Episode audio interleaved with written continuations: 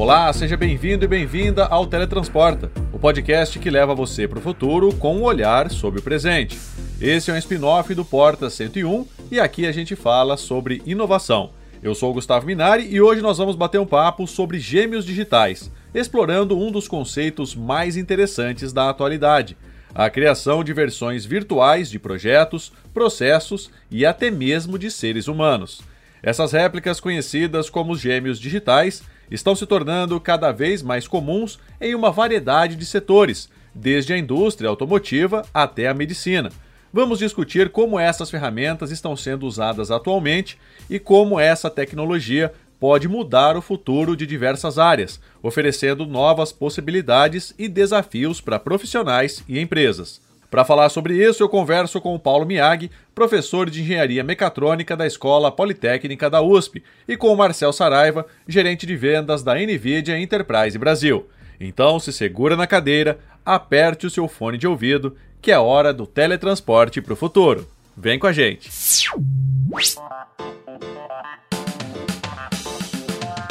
Se você é novo por aqui, o Teletransporta é o podcast do Canaltech sobre inovação. A gente fala sobre o futuro e sobre o desenvolvimento de ponta da indústria da tecnologia, só que com um olhar presente. São programas semanais às quartas-feiras apresentados por mim, Gustavo Minari, com entrevistas com especialistas e muito mais. Você pode mandar para a gente o tema que gostaria de ouvir por aqui. É só enviar para podcast@canaltech.com.br. É isso? Então vamos para o programa de hoje.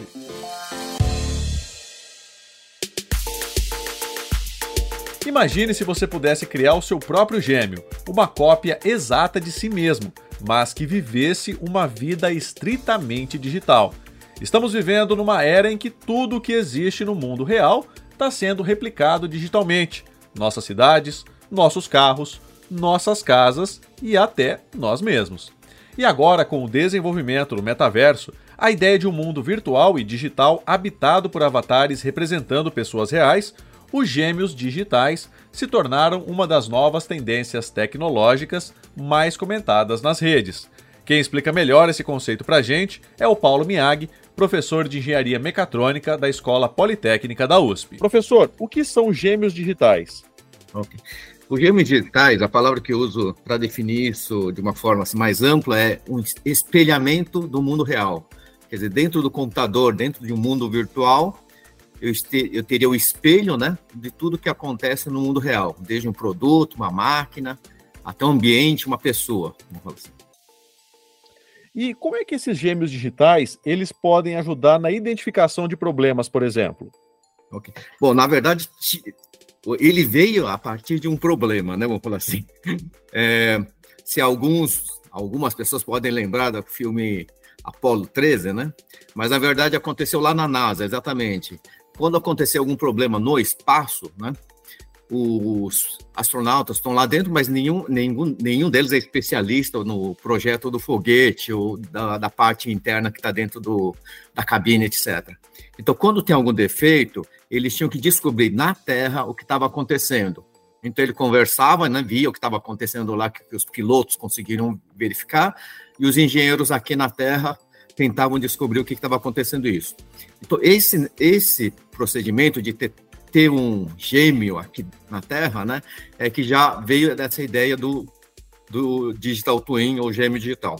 A palavra não era essa. Demorou mais alguns anos e posteriormente na parte de desenvolvimento de produto, de um produto, né, que a, um, um, engenheiro começou a pensar nisso. Poxa, a gente vai lançar um produto, mas para saber todas as particularidades desse produto e para poder acompanhar como que ele está sendo lá no cliente, seria interessante ter um, um gêmeo digital, quer dizer, um gêmeo dentro do computador. Tá? Então, na verdade, isso, o conceito vem antes e a ideia é essa: você poder acompanhar ou perceber tudo o que está acontecendo com o seu produto, alguma coisa, e coletar esses dados para antever os problemas e resolver esses problemas antes deles acontecerem. E se eventualmente acontecer um problema, né? Quer dizer, através desse auxílio remoto, você poder ajudar o usuário a consertar, ou pelo menos a, quer dizer, mitigar, a, gente, a palavra é essa, né? Um pouquinho os problemas que podem acarretar devido a algum defeito, alguma falha em algum equipamento. Agora, professor, como é que funciona esse conceito de mundos espelhados? Tá, vamos falar assim. Na verdade, agora, do ponto de vista mais claro, fica assim: ó, você tem a realidade e o computador. Então, no computador, você pode tentar criar, a gente já viu aqueles sistemas CAD, alguma coisa, né? você cria no computador um modelo daquilo que existe na realidade. Esse modelo, nessa primeira etapa, são duas coisas independentes. Isso, esse tipo de estudo, o pessoal chama de é, qualquer digital model, é só o modelo digitalizado. É, Para quem não é da área, né, vamos falar assim, da área de engenharia, é interessante que qualquer coisa que a gente tenha, pode ser pegar uma caneta, um computador, alguma coisa, eu posso criar um modelo em 2D, né, em desenho dele, ou um modelo 3D, ou um modelo que só se preocupa com a, parte ver, térmica do negócio, ou apenas com os esforços.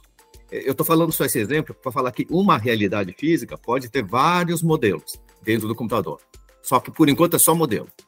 Um outro conceito que evolui daí, que eles chamam de digital shadow, é um, uma sombra, né? uma sombra digital. Ou seja, tudo que acontece na realidade, eu tenho algum meio de sensoriar, captar essas informações, eu passo para o computador. Quer dizer, isso começa a ficar viável hoje via internet e um monte de outros sensores, outras eh, evoluções tecnológicas permitem permite essa coleta de dados para mandar tudo para o computador Aí o computador, né, poderia mostrar tudo o que está acontecendo na realidade com, com, esse produto, com esse ambiente. Esse é o segundo passo. O terceiro passo que eles falam que seria o digital twin mesmo, é que agora ao contrário, não só recebo informação do mundo real para o mundo virtual, mas se no computador, né, o operador lá ficar fazendo alguma coisa, isso reflete lá no mundo real também. Tá? Então é um sinal que vai ao, ao contrário, que no computador eu mexo as coisas, e na realidade o, o produto ou algum equipamento lá também consegue muda o seu comportamento em função daquilo que o computador fez. Agora, professor, os gêmeos digitais também podem ajudar a reduzir os custos na indústria? Então, a ideia é exatamente essa. Um dos grandes motivadores é esse. É como você faz é, é, esse, esse espelhamento, né, vamos falar assim. Então, tudo que pode ser melhorado, alguma coisa aprimorado ou reduzido do custo, o espelho digital, né, no digital você pode tentar fazer e ver os resultados reais disso. Né? Quer dizer, eu vou reduzir custo, reduzir tamanho, mudar o tipo de material mais barato, mas eu posso pegar isso, botar no computador, que teoricamente é bem mais fácil, mas ao mesmo tempo aplicar isso na realidade, no mundo num protótipo, nas coisas, para ver se o resultado realmente funciona. Tá? Então, para a área de sistemas produtivos e indústria, é, é um foco muito importante essa parte, porque realmente é uma ferramenta muito útil para a redução de custos. Professor, eles também poderiam ser usados para melhorar a operação de aeroportos, por exemplo, né? Como é que isso funcionaria?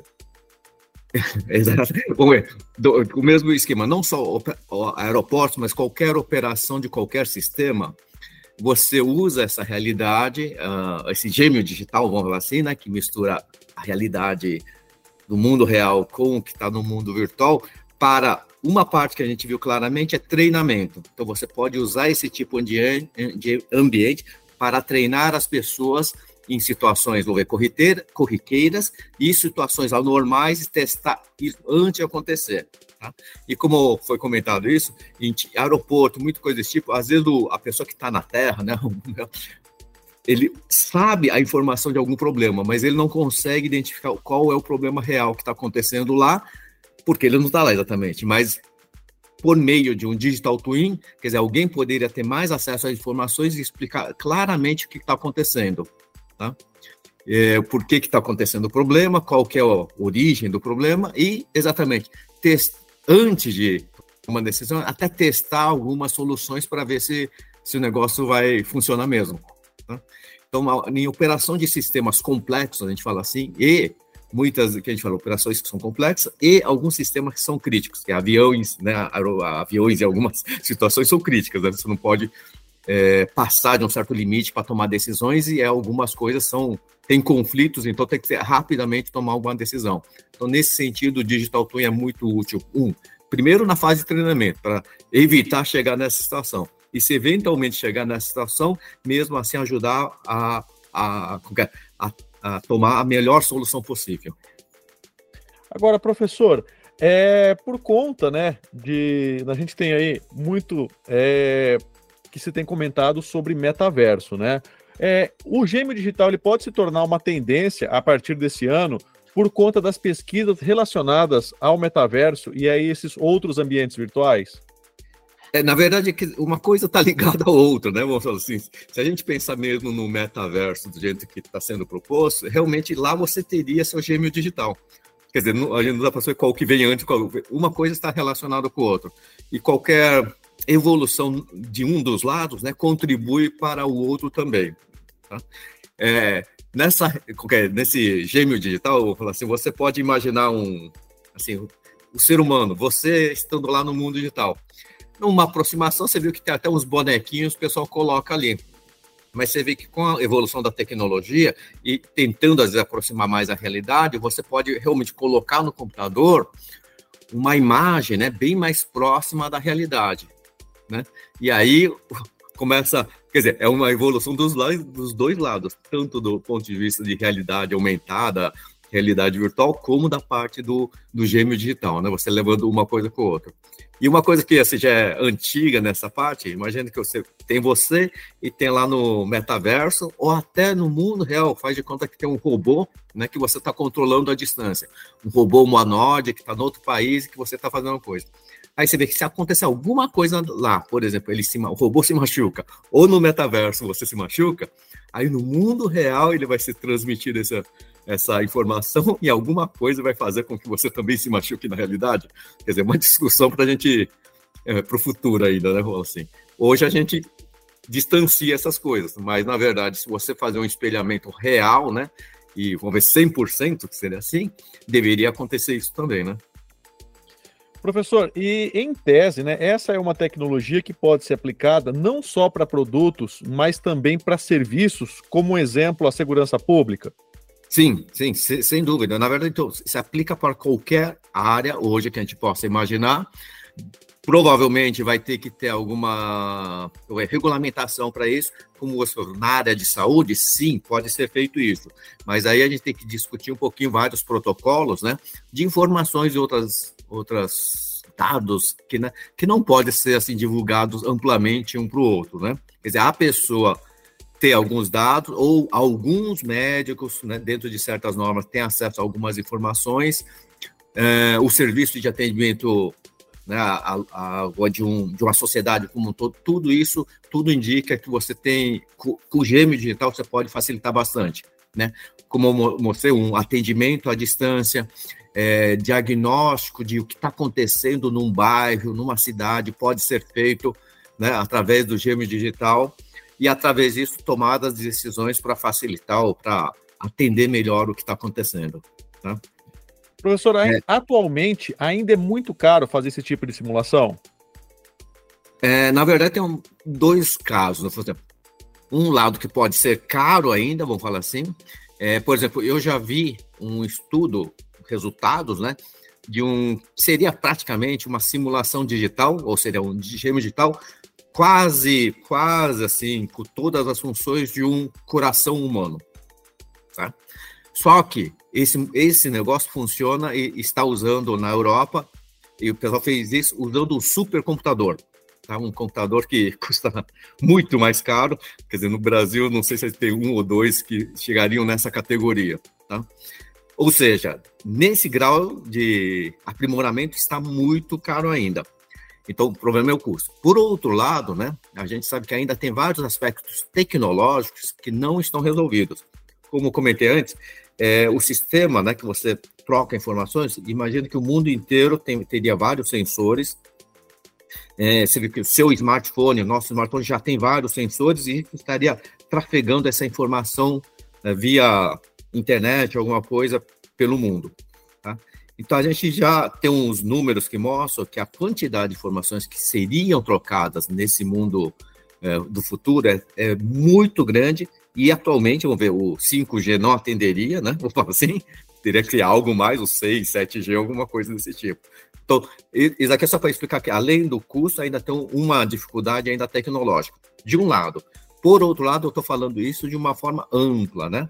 Como a gente fala mais restrito para algum tipo de produto, equipamento de alguma empresa, alguma solução específica, aí a, a, a, a, proposta não é algo tão inviável, não, nem tão cara, nem tão impossível do ponto de vista tecnológico.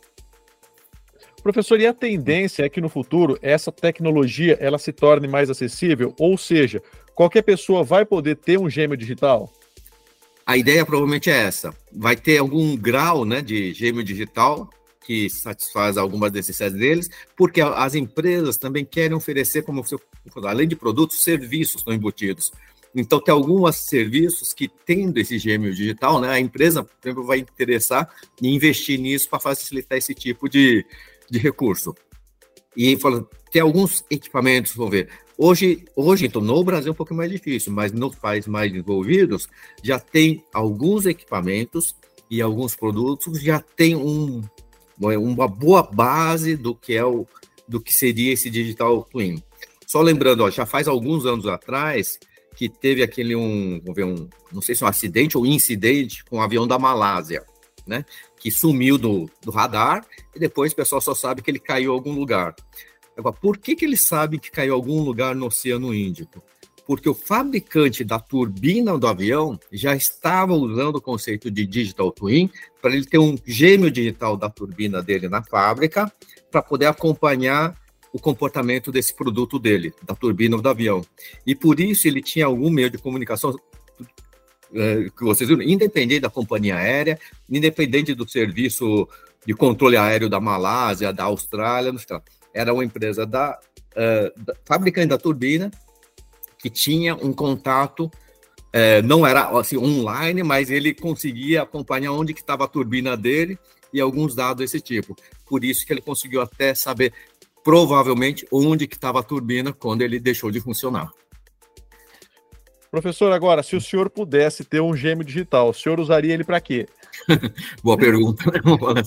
Uh, não sei exatamente, talvez assim para todas as coisas novas, né? Lugares que eu tivesse que visitar ou passear, mandar um, um gêmeo digital antes para verificar o que está acontecendo, né?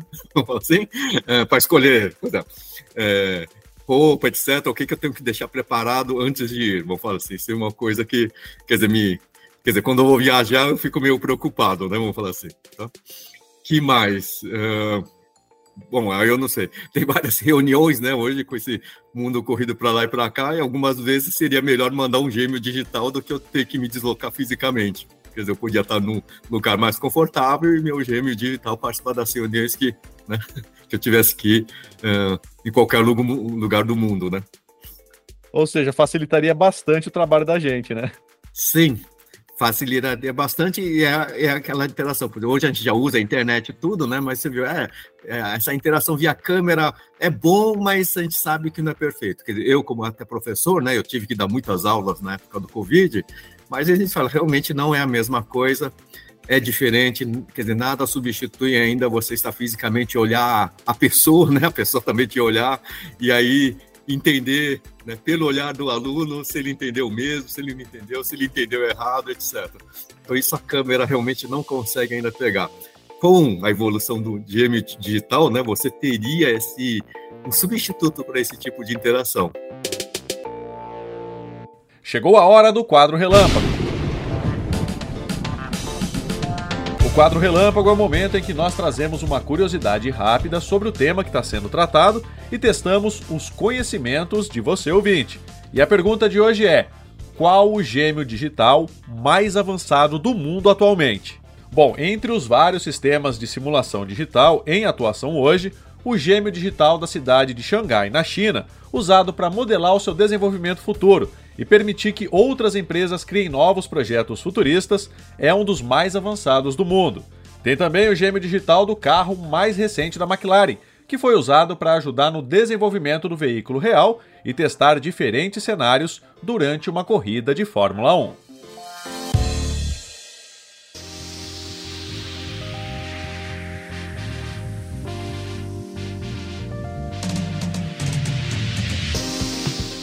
Com a chegada do sistema NVIDIA Omniverse Enterprise, as empresas estão desenvolvendo simulações virtuais fisicamente precisas e habilitadas por inteligência artificial perfeitamente sincronizadas com o mundo real.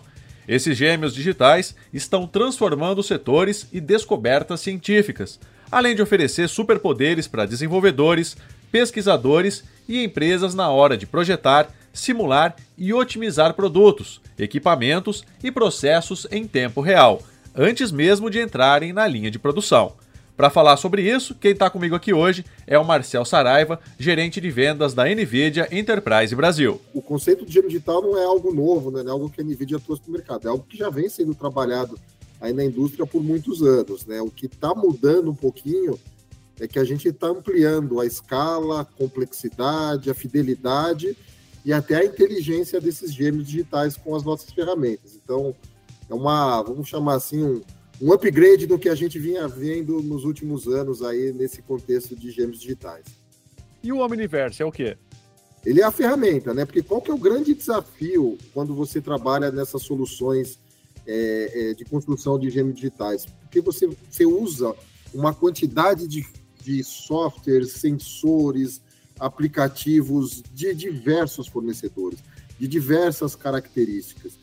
Então, para você construir uma réplica digital, você vai precisar conectar esse tipo de tecnologia de design, de 3D, de IoT, de simulação, num único ambiente para fazer esse gêmeo digital ter o um comportamento igual né, do real para o digital. Então, o Omniverse ele vem justamente para ser essa ferramenta onde ele acopla esses softwares, ele coloca esse monte de software aí para conversar, ele consegue trazer simulações de materiais, simulação de física, inteligência artificial. A gente vai juntando tudo em cima da, da do Omniverse para permitir a construção desses ambientes de forma acelerada, a simulação desses ambientes e a integração nesse ecossistema super complexo é, de diversas ferramentas, sensores e tecnologias. Agora, essas simulações virtuais, elas já são uma realidade no mundo empresarial ou não? Sim, elas já são uma realidade. O que a gente vê é justamente a diferença de maturidade e de escala. Então, eu tenho clientes fazendo simulação de um armazém logístico, que é relativamente algo simples e rápido. Eu tenho outros clientes que já estão do outro lado da história, que eles estão simulando já uma fábrica que só vai ser construída em 2025 e ela já está operando num gêmeo digital, que é o caso da BMW. Então, a gente tem aí os dois extremos é, é, e os dois funcionam. Vai depender justamente da maturidade, do que você tem aí como objetivo para resolver, mas normalmente começa-se pequeno e pode chegar aí num, numa simulação completa de uma fábrica. Como você citou aí o caso da BMW, né? Como é que funciona esse gêmeo digital para uma empresa do porte da BMW, né? Para que, que ela usa esse tipo de tecnologia? Isso, essas empresas, né, a maioria da indústria em geral, ela tem alguns desafios, desafios logísticos, operacionais, de produtividade, otimização, automatização. Então, tudo isso é, é, tende a você poder usar um gêmeo digital para simular uma situação, para preparar um cenário antes de aplicar na vida real. Manutenção é outro ponto da indústria que é muito complexo. Então, eu posso trazer informações do meu mundo real para o mundo digital para fazer uma predição com inteligência artificial de quando eu devo fazer uma manutenção, qual o melhor caminho para eu fazer uma parada na fábrica, enfim, tudo, tudo isso que você hoje vê é, é, do mundo real que você pode buscar na otimização, a indústria em geral, automobilística, é, de alimentos, enfim, ou qualquer coisa que hoje tem no processo produtivo, você pode trazer dentro desse conceito. Então, é, o que a gente sempre fala para a turma é assim, vamos enxergar ou definir um objetivo claro do que você vai fazer para que essa solução tenha um impacto no seu negócio. Ah, eu quero fazer um gêmeo digital para melhorar a operação logística na minha fábrica, para eu reduzir o tempo de transporte de peças do meu estoque para a linha de produção em 30%, que isso vai me acarretar um aumento de produção de X%. Pronto. Tem uma tarefa específica com resultado específico, mensurável, né? Saber é, ter claro que você precisa medir para ver o resultado é muito importante. Então a gente vai trabalhar nesse cenário. Puxa, atingimos esse objetivo, otimizou? Partimos para o próximo. Vou melhorar minha parte de pintura, vou melhorar a ergonomia de funcionários, simular posicionamento de peças para ver se eu consigo melhorar é, é, que meu funcionário abaixe menos, levante menos peso, enfim, tudo isso você consegue colocar nessa jornada. E o impacto é enorme, né? Obviamente. Agora, será que isso também facilitaria o trabalho de equipe, né? Que as pessoas vão estar conectadas ao mesmo tempo, fazendo o mesmo projeto? Como é que vocês veem isso? É, esse é um, é um desafio que a, eu acho que a pandemia trouxe para a gente de uma forma não tão boa, né? Do, do sentido de que já foi forçado, a gente foi forçado a fazer isso, né? pela situação, mas que realmente acabou transformando. Então, os ambientes remotos colaborativos passaram a ser essenciais uh, para esse tipo de projeto. Então, o Omniverse, por exemplo, ele permite que uma pessoa interaja uh, com uma peça, com um edifício, com uma fábrica, em tempo real, cada um no seu computador, acessando o mesmo arquivo, visualizando em 3D em alta velocidade, ou seja, se aumenta a colaboração de uma forma incrível. Protege seu dado, porque se centraliza ele num único local, você tem a mesma versão para todo mundo, então se o cara mexeu, o outro atrapalhou. Imagina um SharePoint que a gente brinca com Excel, ou num PowerPoint que a gente faz uma pequena alteração e alguém tem um acesso em tempo real. Imagina poder fazer isso no mundo 3D. Imagina poder fazer uma simulação dessa no mundo em 3D de um digital twin. Então é isso que traz realmente essa diferença e a gente já vê algumas integrações, por exemplo, eu vi um, justamente nesse case da, da, da BMW, de você ter as pessoas trabalhando na ferramenta de design 3D, mostrando o, o chão de fábrica, vendo numa reunião do Teams, onde todo mundo que está no Teams consegue acessar o documento, mudar o elemento, interagir com o material em tempo real. Então, é, tende a, aumentar ainda mais aí esse espectro colaborativo é, só que no mundo 3D. Né? Então é um desafio bem interessante, porque vai demandar poder computacional, vai demandar novas ferramentas, vai demandar uma boa banda larga. Então tem algumas coisinhas aí que tem que ser trabalhadas para que a experiência seja satisfatória. Marcelo, agora falando da experiência do usuário, né? Existe uma imersão completa no mundo virtual? Como é que isso funciona? É possível, né? Se a gente colocar o conceito do, do metaverso industrial, vamos chamar assim, né? Porque todas essas, essas tecnologias, elas passam pelo conceito obviamente, da criação, né, de você poder criar esses ambientes 3D, depois de visualizar, e aí a próxima etapa assim, tá bom, como que eu visualizo isso? Como que eu posso melhorar o meu processo de interação?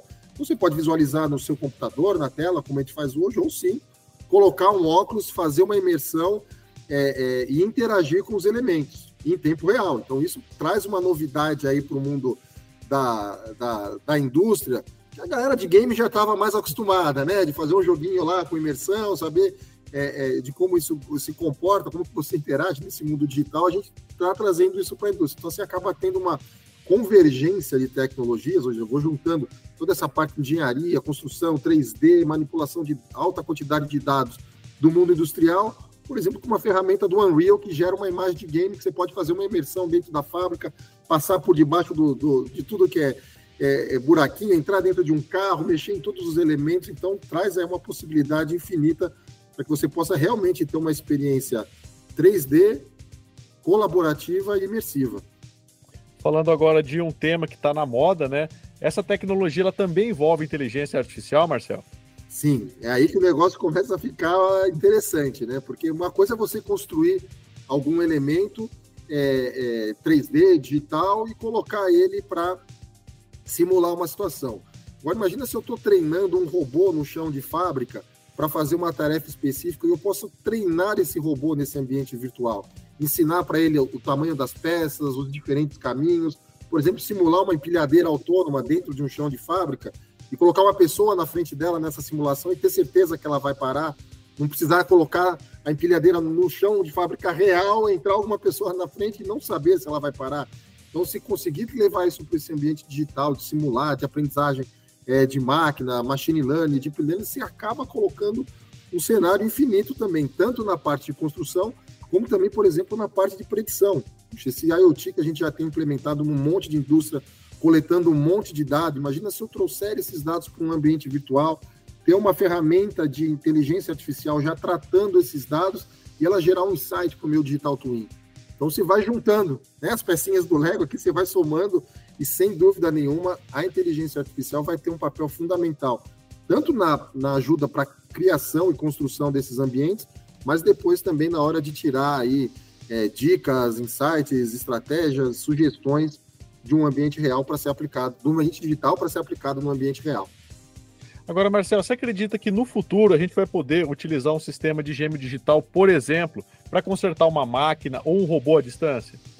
Ah, isso é, é questão de tempo, tá? Assim, a gente já vê algumas coisas acontecendo, a gente é, é, obviamente cada indústria tem a sua demanda, a sua especificidade, você precisa ter algumas tecnologias, a gente já vê, por exemplo, na área de saúde, o pessoal fazendo gêmeo digital para treinar melhor o robô que vai fazer uma cirurgia à distância. Então, o médico consegue hoje simular utilizando inteligência artificial, que faz toda a movimentação é, preditiva do robô, faz toda a parte de visualização em 3D, de alta definição. Ele já consegue simular uma cirurgia num ambiente digital. Na hora que ele for fazer a cirurgia remoto, todas as situações que já foram simuladas podem se repetir. Então, movimentação do, do robô, a sensibilidade, tudo isso está colocado dentro desse ambiente. Então, a tendência é que cada vez mais a gente tenha essa, essa combinação né, de elementos e a robótica tende a ter aí uma adoção e uma aprendizagem muito mais acelerada, porque antes muita coisa para ser ensinado aos robôs precisava estar no mundo real e agora a gente consegue fazer esse mesmo ensinamento numa escala muito maior, numa velocidade muito maior dentro do ambiente digital. Então a tendência é que isso se prolifere aí por, por todos os lados. Agora, Marcelo, você acredita que esse é o primeiro passo para uma automação completa? É, a automação completa é sempre um desafio, né? Falar de futurismo é, é, é, sempre, a gente sempre pode esbarrar em alguns problemas que a gente ainda não conhece. Mas se a gente pegar, né, vamos pegar aí desde os primórdios aí a evolução da indústria, a gente percebe que muita coisa realmente vai ter que ser automatizada, principalmente é, é, atividades repetitivas que você consegue hoje fazer com visão computacional, controle de qualidade, por exemplo. Antes você tinha uma pessoa olhando para um objeto e, e, ela identificando um erro, puxa, no começo do dia ela consegue identificar 100% do erro. Na, perto da hora do almoço já a taxa já está para 60%, 40%, porque a pessoa cansa, a vista cansa, você começa a perder a qualidade. Então, algumas tarefas é um caminho inevitável outras vai sempre permitir, a, a vai sempre necessitar né, da ajuda da pessoa ou a pessoa em colaboração com a máquina. Acho que nesse caminho a gente deve ter aí uma evolução bem interessante de ter a máquina apoiando. Hoje a gente já vê algumas é, é demandas aí da indústria, por exemplo, que tem usando assistente virtual para manutenção de, de máquina, ou seja, puxa, apareceu um defeito na máquina, Hoje o, o, técnico ele precisa voltar, sair de frente da máquina, ir para o computador, consultar manual, ver as melhores práticas para tomar uma ação. Imagina se ele está do lado da máquina com um assistente virtual, ele faz uma pergunta ou mostra uma imagem e a máquina já sugere para ele, fala assim, olha, a manutenção desse elemento recomendado fazer as etapas A, B e C em questões de segundos. Puxa, você melhora muito a efetividade, a máquina fica menos tempo parada, então você vai, é a mesma coisa, você vai juntando elementos que vai permitir tanto a melhora da automação, mas também como a interação do humano num ambiente automatizado. Agora, Marcelo, o que a gente pode esperar para o futuro desses sistemas, né? Não só dos gêmeos digitais, mas também do Omniverse, né? Onde que a gente vai parar com isso?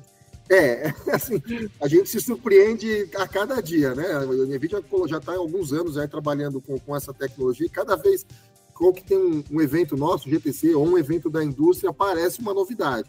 Então, na, na no, no, mês passado, a gente teve aqui em março aqui o, o GTC da NVIDIA, e a gente colocou, uma startup fez uma integração do Omniverse com o chat GPT. Então, você imagina, você está lá né, desenhando, criando, e aí ele criou um plugin que eu pus no Omniverse, porque o Omniverse ele é aberto, então você pode você criar os seus plugins e trazer para dentro da, da ferramenta. Então, essa startup criou um plugin com o chat GPT, ele colocou uma aba no lado direito ali que você põe no prompt, tipo assim, é, me traga, no caso ele fez uma simulação de armazém, me traga tudo que tem dentro de um armazém. E deu um enter.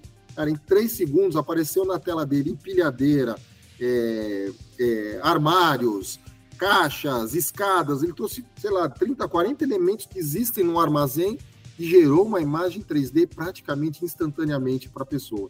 Você imagina o tempo que ela levaria para criar cada elemento, ou buscar um elemento, importar para a ferramenta, gerar o render dele, e você fazer isso quase que em real time. Depois ele pede, puxa, me faz uma, uma recepção para o meu armazém. Ele colocou lá um púlpitozinho na frente, colocou dois sofás, planta, e falou, não gostei, me traz um sofá um pouco mais moderno. É, assim, você começa a interagir de uma forma que realmente vai acelerar o processo, vai mudar a forma com que a gente pensa. Então, algumas coisas é, a gente vai ter que aprender a consumir, ou seja, trabalhar de uma forma diferente para expandir as possibilidades. Então, a gente vê aí com, com muitos bons olhos aí as processo criativo, o pessoal fala, puxa, esses assistentes virtuais vão acabar com o processo criativo. Pelo contrário, eu acho que ele vai te trazer elementos que, agregado ao seu conhecimento, ao seu intelecto, vai exponencializar as capacidades que a gente tem de construção e trabalhar nesse mundo digital. Agora, Marcelo, será que todos nós poderemos ter um gêmeo digital ao nosso alcance no futuro? Ou seja, assim como acontece hoje com os assistentes virtuais, né? A gente tem ali o gêmeo digital para fazer alguns determinados tipos de coisas. É, assim, a, a, gente vê cada coisa, cada um às vezes vai para um caminho. Tem um, um, amigo nosso aqui da, da NVIDIA que fez o gêmeo digital do apartamento que ele está construindo. Então ele já colocou uma série de elementos, está fazendo uma série de simulações que antigamente ficavam, ah, ele inspirava né, a, a, empresa, o arquiteto, alguém que fornecesse o, o, o ambiente 3D, fizesse todo o elemento. A pessoa com leigo, tá? Do assunto no Omniverse criou a casa dele em alguns minutos, algumas horas, vai, teve um trabalhinho adicional para fazer bonitinho e começou a trabalhar. Então, eu acho que a gente vai poder ter acesso a algumas coisas. Por exemplo, a gente pode ter o gêmeo digital do nosso corpo. Vi uma startup outro dia brincando com o coração. E aí, entre aspas, né, um coração digital, onde ele mudava o comportamento, mudava a alimentação. Então, ele tinha um histórico de dados da pessoa Pessoal, se você continuar com essa alimentação, vou simular aqui no coração como seria o comportamento. Pessoal, vai entupir a veia daqui 15 anos. Então, por favor, melhore sua alimentação, comece a fazer mais exercício, mude alguns comportamentos que você vai, pode prolongar aí o seu, a sua vida. Então, dependendo do que a gente trabalhar, a tendência é que cada vez mais a gente traga elementos é, do mundo real, leve para o mundo digital e comece a trazer benefícios aí dessas simulações que pode nos ajudar a fazer uma manutenção de uma bicicleta, do seu carro ou até mesmo do seu próprio corpo. Agora eu vou te fazer uma pergunta que eu também fiz para o Paulo, nosso outro entrevistado. Se você pudesse ter um gêmeo digital, você usaria ele para quê? Cara, um gêmeo digital, acho que eu ia usar ele para fazer. Deixa eu pensar aqui uma boa. Acho que ele eu ajudar ele para simular a minha agenda, viu? Porque tanto, é tanta reunião que a gente tem que às vezes eu não consigo saber aonde eu tô, se eu tô virtual, se eu tô presencial. Eu acho que ter um, um assistente digital meu que pudesse atender algumas dessas reuniões e ter algumas interações automáticas, eu ia gostar bastante. Inclusive, quando ele trouxesse de volta para mim, de repente, o sumário de uma, de uma reunião, o que foi dito, os pontos importantes, e ainda dar um, uma dica. Ó, na próxima vez, esteja presencial lá, porque foi muito importante, porque o, o digital não resolveu. Então, acho que eu, eu simularia o Marcel Digital para me ajudar aí nas minhas tarefas de, do trabalho comercial que eu tenho aqui na NVIDIA. Seria de um bom. Eu não ia dividir o salário com ele, mas ele ia me ajudar bastante.